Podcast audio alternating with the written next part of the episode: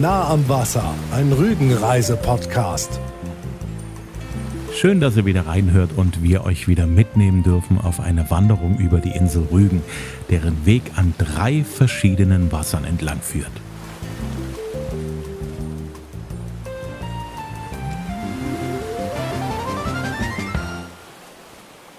Der April steht auf Rügen ja ganz im Zeichen des Wanderns. Der Wanderfrühling lädt zu zahlreichen geführten Wanderungen auf der Insel ein. Da haben wir euch ja schon drüber berichtet vor drei Folgen. Wir haben uns aber nicht nur über den Wanderfrühling informiert. Wir sind auch selber auf Wanderschaft gegangen. Natürlich auf einer Strecke, die wir noch nicht gelaufen sind.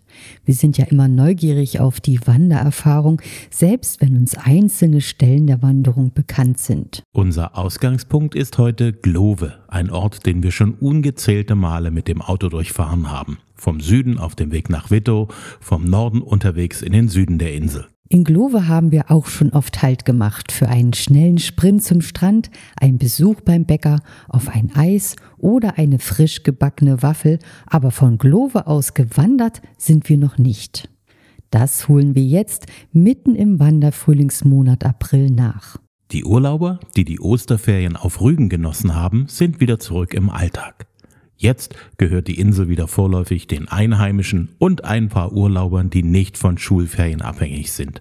Entweder junge Eltern mit ganz kleinen Kindern oder ältere Semester, deren Kinder schon länger das Nest verlassen haben. Und wir beide sind auch auf der Insel für ein paar Tage, um dem kalten Dauerregenwetter zu Hause zu entkommen. Und das ist uns geglückt. Auf der Hinfahrt hat es kurz vor Stralsund aufgehört zu regnen und bei der Fahrt über die Rügenbrücke boxte sich die Sonne endgültig durch die Wolken durch und wir bekommen einen blauen Inselhimmel. Die Temperaturen liegen für Mitte April auch auf Rügen im eher bescheidenen Bereich bei 6 bis 8 Grad. Aber solange es nicht regnet, sind wir sehr zufrieden mit dem Inselwetter. Für unsere Wanderung stellen wir unser Auto in Glove ab, auf dem Parkplatz gleich am Hafen und laufen los, weg von der See, denn für die haben wir später noch ausgiebig Zeit. Wir biegen ein auf die schmale Straße am Königshorn und überqueren die Hauptstraße. Das fällt uns jetzt, Mitte April, gar nicht schwer, denn jetzt ist der Verkehr deutlich geringer als in der Hauptsaison, wo sich oft ein Auto ans nächste reiht zu einer endlosen Blechkarawane und das in beiden Richtungen. Wir gehen also entspannt über die Hauptstraße und orientieren uns an dem hölzernen Glockenturm der Kapelle St. Birgitta. Dort müssen wir lang, auf der Straße Altglove in Richtung Bodden. Schnell lassen wir die Einfamilien- und Ferienhäuser von Altglove hinter uns. Auf der schmalen, asphaltierten Straße kommen wir schnell voran. Die Bäume links und rechts sind für Mitte April noch ziemlich kahl und blätterlos. Der Frühling lässt sich diesmal Zeit aufrügen. Am Wetterort geht es für uns nicht weiter in Richtung Bodden, das heben wir uns für eine spätere Wanderung auf, sondern in Richtung Spieker See. Einen reichlichen Kilometer später dreht der Weg nach rechts und vor uns liegen ein paar hundert Meter Laufen mit Blick auf den Spieker See auf der linken Seite und den Mittelsee auf der rechten Seite vor uns und auf einer kleinen Brücke, die über die kleine Verbindung zwischen den beiden Gewässern führt, bleiben wir stehen, setzen uns auf eine der für Besucher gebauten Bänke und genießen die Aussicht aufs Wasser. Oh, das ist eine Ruhe hier. Und guck mal, es hat angefangen zu regnen. Da hinten tröpfelt so schön. Das sieht so schön aus, das würde ich am liebsten fotografieren, aber ich kann ja nicht übers Wasser laufen. Und davor das sandgelbe Brackwasserröhricht, das den See und das Ufer verbindet. Der wiegt sich leicht im Wind und tanzt mit seiner Melodie. Ein Meer aus sandfarbenen Halmen, das sich, ähnlich wie die Ostsee, wellenförmig im frischen Frühlingswind bewegt. Der Spiekersee liegt südöstlich von Glove am Übergang von der Schabe zu Jasmund und hat ursprünglich mal zum großen Jasmunder Bodden gehört. Der See ist mit dem Mittelsee verbunden, der mit dem Bodden verbunden ist. Beide Seen sind flach und haben einen breiten Röhrichtgürtel und beide sind seit 1990 zum Naturschutzgebiet erklärt worden. Im Frühjahr und im Herbst haben Vogelliebhaber hier viel zu sehen, wenn tausende Kraniche am Spiekersee Rast machen. Aber auch sonst ist der Spiekersee ein Vogelparadies. Eisvögel sind hier anzutreffen, Mäusebussarde, Fischadler und Rotmilane. Im Wasser leichen Barsche, Hechte und Blei, außerdem leben hier Aale und Flundern.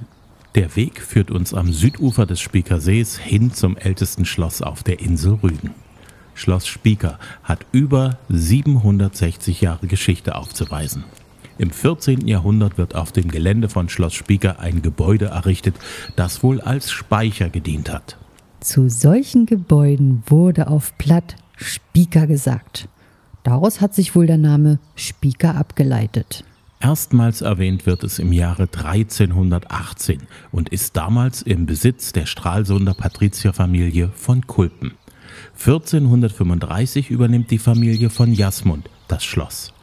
Nach dem Dreißigjährigen Krieg wird Rügen schwedisch und das Schloss wird von der schwedischen Königin Christine verschenkt an einen ihrer wichtigsten Militärs im Dreißigjährigen Krieg, an Generalfeldmarschall Karl Gustav Graf von Wrangel. Der lebte hier bis zu seinem Tod 1676 und ließ das Schloss umgestalten zu dem Renaissancebau, den wir heute noch sehen können. Ein rechteckiger Backsteinbau mit drei Etagen, an jeder der vier Ecken des Schlosses ein runder Turm, das Spieker ein burgartiges Aussehen verleiht. Seine schwedenrote Fassade ist eigentlich untypisch für Rügen, aber typisch für seinen damaligen schwedischen Besitzer. 1815 wird Rügen preußisch und Schloss Spieker geht in den Besitz von Fürst Wilhelm Malte I. zu Putbus über. Nach dem Zweiten Weltkrieg wurde Spieker nicht genutzt und begann zu verfallen, wird aber seit den 60er Jahren als Ferienheim des Freien Deutschen Gewerkschaftsbundes, der Einheitsgewerkschaft der DDR genutzt und das bis zum Mauerfall. Nach der Wende wird das Schloss privatisiert und seitdem als Hotel genutzt. Im Sommer wird wöchentlich ein Schlossmarkt veranstaltet, von Mitte Mai bis Mitte Oktober jeden Montag. Wir erkunden den Park rund um Schloss Spieker, genießen den Frühling, der langsam aber sicher mehr und deutlichere Spuren hinterlässt und sehen durch die noch blätterlosen Bäume hindurch die entfernte St. Pauli-Kirche von Bobbin. Und es geht weiter vom Schloss Spieker einen reichlichen Kilometer entlang am See mit seinem Röhrichtgürtel vorbei an einem landwirtschaftlichen Betrieb, bis wir die Straße erreichen, die Sagert und Glove verbindet.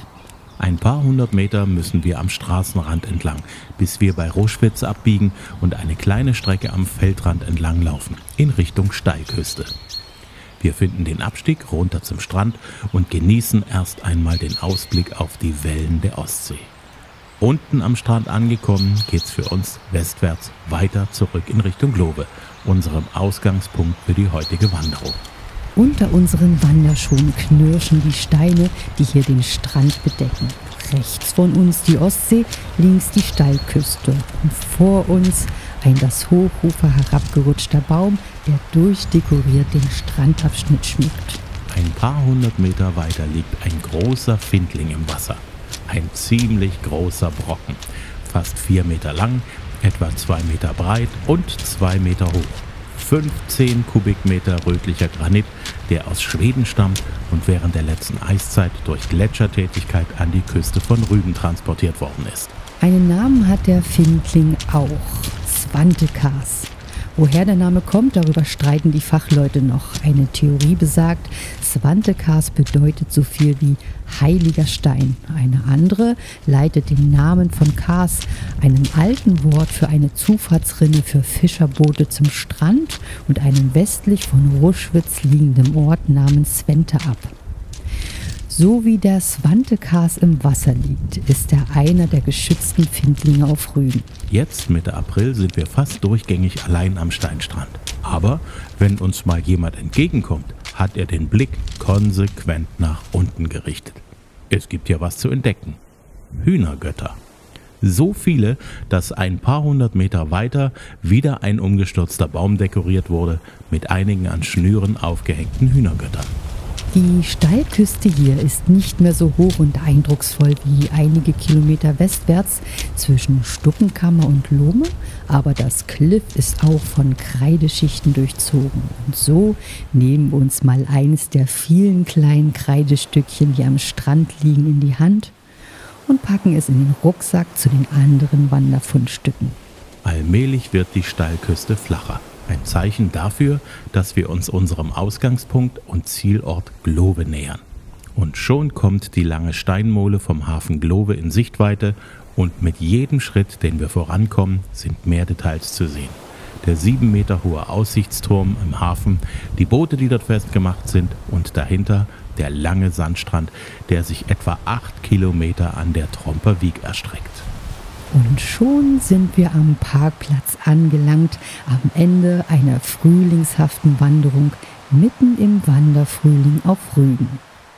Wir sagen danke fürs Hören, hoffen euch hat's gefallen, was ihr gehört habt. Wenn ja, bitte weiterempfehlen unter allen Ostsee- und Rügen-Fans in eurem Bekanntenkreis. Unseren Podcast gibt's praktisch überall da, wo es Podcasts gibt, auf Spotify, Apple Podcast, Google Podcast, Amazon und so weiter und so fort. Auch über Alexa sind wir zu hören. Einfach abonnieren und dann gibt es jede Woche am Sonntag automatisch eine neue Folge zum Hören und das immer kostenlos.